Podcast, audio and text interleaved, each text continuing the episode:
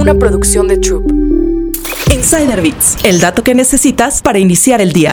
Los errores más comunes de los jefes durante las evaluaciones de desempeño. Cuando se realizan adecuadamente, las evaluaciones de desempeño pueden ser beneficiosas tanto para el empleado como para la organización. Constituyen un punto de encuentro donde los directivos pueden ofrecer críticas constructivas, identificar oportunidades de formación, colaboración y crecimiento. Sin embargo, también existe el riesgo de que una mala gestión de estas evaluaciones las convierta en experiencias incómodas e ineficaces. Estos son cinco errores comunes y cómo evitarlos durante una evaluación de desempeño. 1. Falta de preparación. No prepararse para una evaluación de desempeño es como estudiar para un examen la noche anterior. Establecer metas claras y alineadas con los objetivos de la organización es fundamental. Los jefes deben mantener un seguimiento regular con sus empleados y recopilar información y comentarios con anticipación.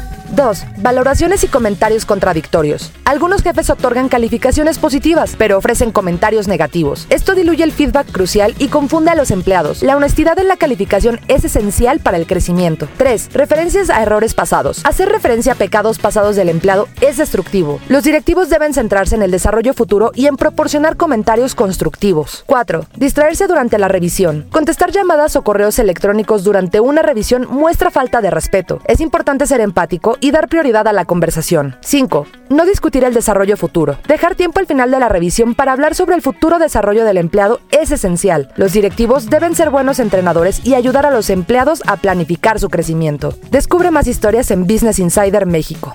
Insider Bits, el dato que necesitas para iniciar el día. Una producción de Troop.